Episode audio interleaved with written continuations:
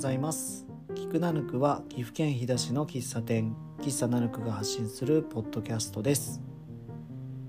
今日も暑かったですね。飛騨地方だけなのかわかんないんですけど毎年5月とか6月に鳴くセミがいるんですよね、まあ、セミが鳴き出すと夏が来たなっていう感じがすごいしちゃうんですけどでも気づくとあれまだ5月だしなっていう錯覚に陥るセミがいるんで何ゼミっていうのかなあれ。梅雨時期ぐらいまで鳴いてるんですけどね。なんかその音からもなんか暑いなって思っちゃってます。で今日もたくさんのお客さんに来ていただきましたね。水曜日だったんですけどチキンオーバーライス最終日だからなのかえっと今日僕平日ですけどちょっとお仕事入らせてもらっててであの気楽にいたんですよね。今日はまあのんびり働こうかなと思って。あすいません。レモンハイ飲みながら撮ってるんですけど。でのんびり働こうかなって思ったらちょっと忙しくなってですね。あの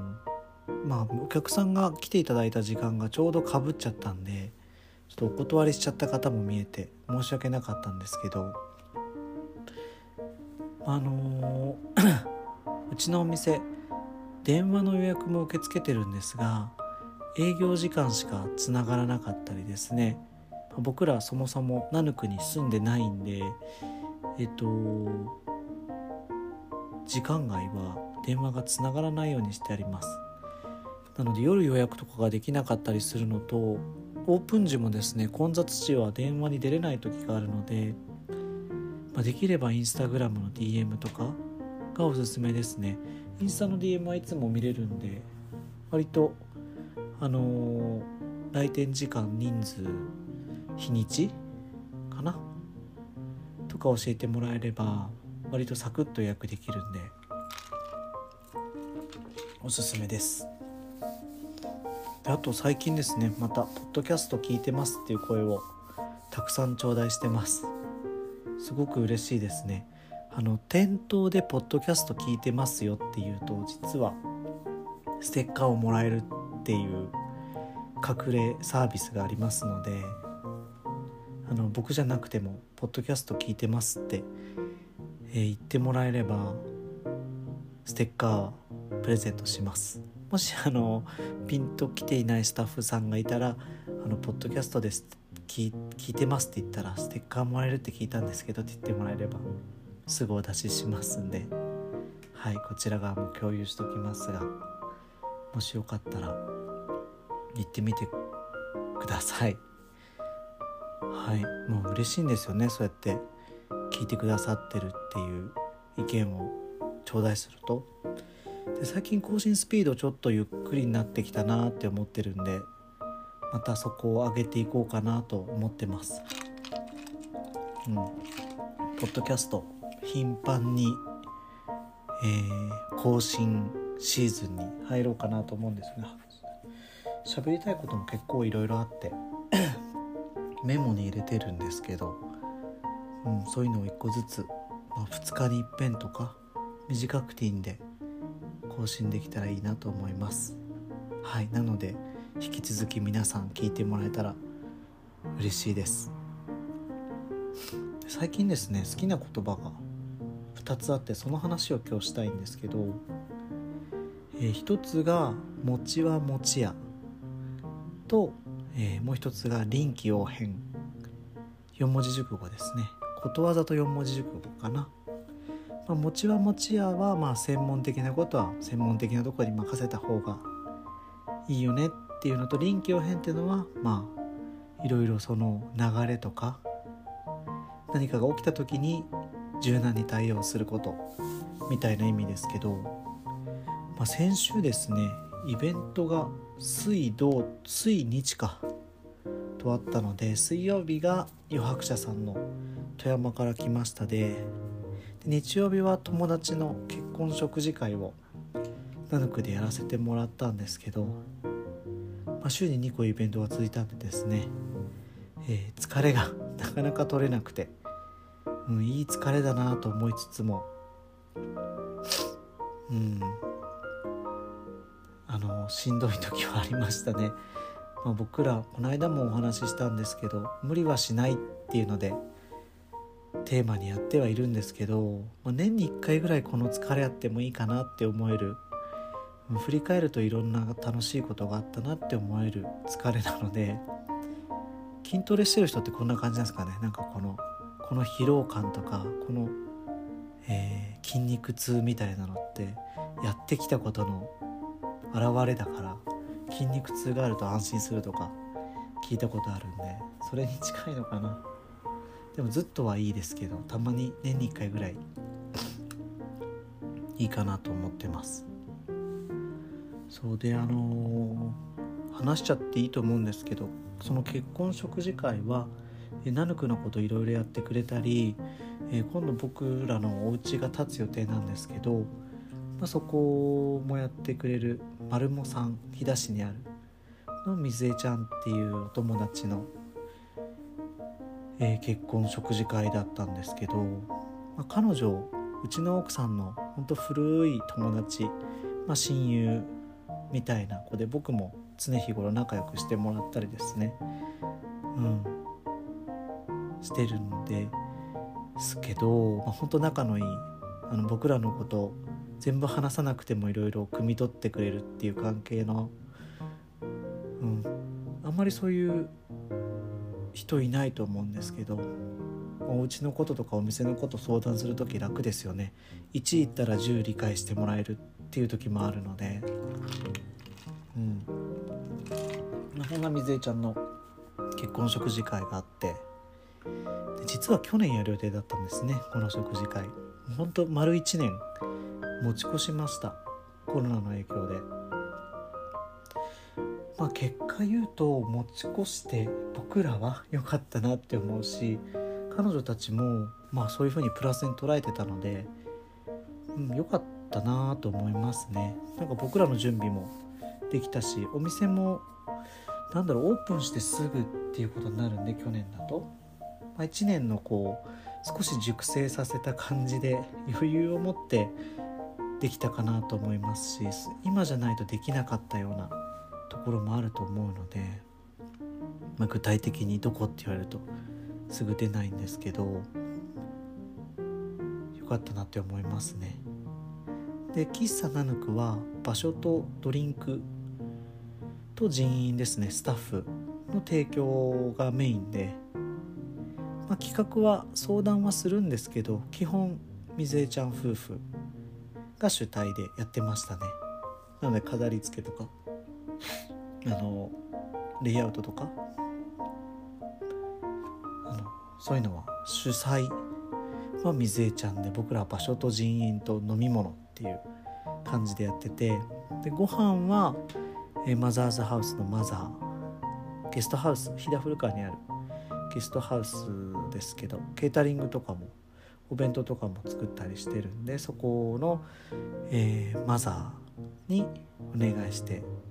すごい綺麗なカラフルなご飯を、えー、作担当してくれてましたね。で、えー、ケーキですね。ウェディングのケーキはこの間の富山から来ました。でも一緒に参加してもらった、えー、玉木の愛さんに参加いただきました。え玉木さんパン屋さんですね。この間の富山から来ましたでは1時間もしないうちにほぼ売り切れちゃった人気のベーカリーさんなんですけどこれまたすごい素敵なケーキを持ってきてくださいまして、まあ、初めてのそういうウェディングケーキということで愛さん自身も緊張はして見えたんですけどなんかみんなでそういうの見たりなんか段取りできたのは楽しかったなって思いますね。本当自分たちの結婚式の ケーキってあのバブリーな12年ぐらい前なんですけどバブリーななんかこう僕はこの加藤茶の昔の結婚式に出てきたウェディングケーキでこうめちゃくちゃでかくて一部分だけがケーキになっててそこにこうナイフを刺すみたいなのやりましたけどこういう愛さんの作ったケーキでやりたかったなって 思いましたね。はい。でえっとあと写真の撮影はグラノワのなおちゃんですね。あの本当ご近所さんナヌクのご近所さんなんですけど素敵な写真。僕らも入学式の時写真撮ってもらったりしたんですけど彼女があの撮ってくれましたね。すごいなおちゃんの声が大きいのでどこにいても なおちゃんの声聞こえてくるしそれでみんなニコニコしてる感じもあって雰囲気も良かったですね。あそうそれとも一番良かったのか分かんないですけど一番ではないかもですけど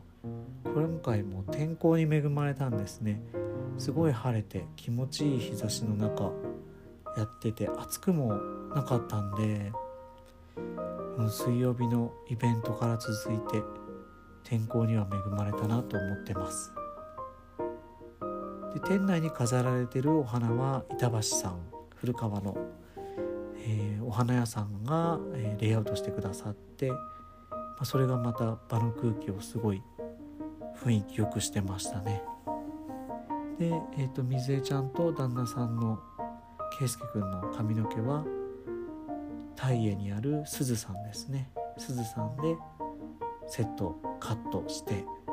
見えてて2人ともすごい素敵な雰囲気でした。でまあそここはこの人ここはこの人って説明したのがですねこれが餅は餅屋なんですよね、まあ、今回その相談を受けた時からうちはできることしかできないねってもう最初から言ってるんですけど、他にいろいろ無理して手を出さないっていうのを意識してて、まあ、結局あれこれやっちゃうと、まあ、ご飯もやりますとかなんかこれもやりますあれもやりますとかやると一個引っかかるとなんか全部こうバタバタって倒れちゃう気がしちゃってうん弱気でいけないのかもしれないんですが、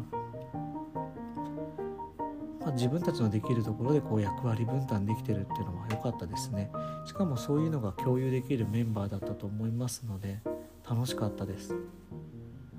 うん。本当餅は餅屋人にお願いして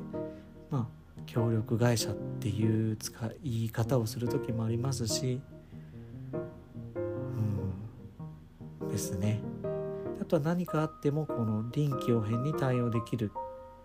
っていうメンバーでもあったと思うんですね。やっぱ受け手側に余裕があると何かあっても柔軟に対応できますし、まあ、その当日現場にいたメンバーの人たちでいろいろ補填できたり皆さん気が利く人たちばかりだったので自分の分野以外のところもちょちょんってやってくださったりとか、うん、臨機応変にみんな動いてくれるんで動いてくれる僕が主体みたいに言っちゃダメですね。動い皆さんそういう風なお仕事をされる方だったので良かったです。本当こっち側がカチカチになってると何かあった時にバーンって崩れちゃいそうですもんね。そうなので好きな言葉です。臨機応変。当たり前のことなんですけどね、まあ、余裕は常に持っておかないと。と思ってますし、まあ、余裕があるからこそできることがたくさんあるなと思います。まあ、そうですねそんなことがありましたあとその結婚式でとても感動したのが、まあ、いろんなシーンがあってみんなで歌歌ったりとかあの挨拶とかいろいろ感動する部分あったんですけどまあ、僕と奥さんが一番感動したのはですね水江ちゃんが今回お酒を飲まないと言ったんですね。ちょっと彼女はお酒大好きで。まあ飲み飲みっぷりもいいですしね。酔いっぷりもいいんで。そんな彼女がお酒を飲まないって言い出した時にですね、まあ、僕と奥さんはすごい感動しまして。泣けてくるねこの話みたいな。あの水江ちゃんが飲まないなんて。歯食いしばって当日血が出るんじゃないの？みたいな冗談を言ったりもしてましたけど、うん、で結果飲まなくてすごい良かったなって思うんですよね。素晴らしかったです。最後終わった時も彼女がすごい凛としててですね、うん、表情もすごい良くてさらに感動しましたね。うんなんかそういう皆さん一個こう重ねるごとに進化して見える部分が見えるのは嬉しいですね。で当日人気だったのがいろんなお酒とか飲み物あったんですけど一番人気が、えー、ノンアルのレモンハイでした大人の方はもちろんですね子供も好きみたいでえこれなんでこんなにお酒飲んでるような気分になるのとかこれどうやって作ってるの？とかいただきましたね。ちょっとなのであのノンアルのレモンハイって名前おかしいんですけどノンアルレモンハイっていう名前でちょっと、えー、来週あ今週の金曜日から、えー、フォーと一緒に提供をスタートしたいと思ってます。ちょっとさらっとこの暑い時にカラッと飲めるんで、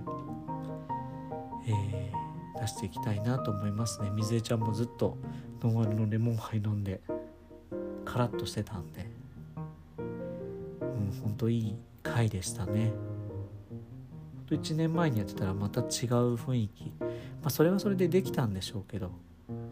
今の方が満足度高かったんじゃないのかなって、うん、美談にする気はないんですけど思いますね。できた時がやってよかった時期っていう考え方でもありますけどね。まあ、普段はあんまりこういった貸し切りの営業とかはあまりやってないのでその点だけ、え、ご了承ください。はいということでちょっとこの間の日曜日のイベントとに、えー、紐付けて僕の最近好きな言葉2つについてお話しさせてもらいました。えー、Spotify で聞いてくださってる方はあの評価つけれるんですよ僕のキクナヌクのトップのところにもしよかったら評価をつけていただけると嬉しいです。あの5をつけてくださいとは言いませんので、うん、自分の思った評価をつけていただけるとうん嬉しいですね。歯がちょっと鳴っちゃいましたけど嬉しいです。Apple Podcast でも評価できたりコメントも書けるんでまた Apple Podcast で聞いてる方は、えー、そちらでご評価いただけると嬉しいですね。地味にですけど視聴数がどんどん増えてったらいいなと思ってて。それには評価がつくとちょっとまた変わるのかなと。おすすめに上がってきやすくなるかなとか今思ってるのでちょっとそれを実験的に増やしていけたらいいなと思います、え、今日聞いてくださ来てくださったお客さんもですねあのポッドキャスト続けてくださいねって言ってくださいましてもしかしたら僕辞める雰囲気出してるのかなとも思ったんですけどお休みはするかもしれないですが、えー、きっと続けていくと思いますので今後ともお願いします。評価もつけていただけるととても嬉しいです。はい。今回も聞いてくださってありがとうございました。終わりです。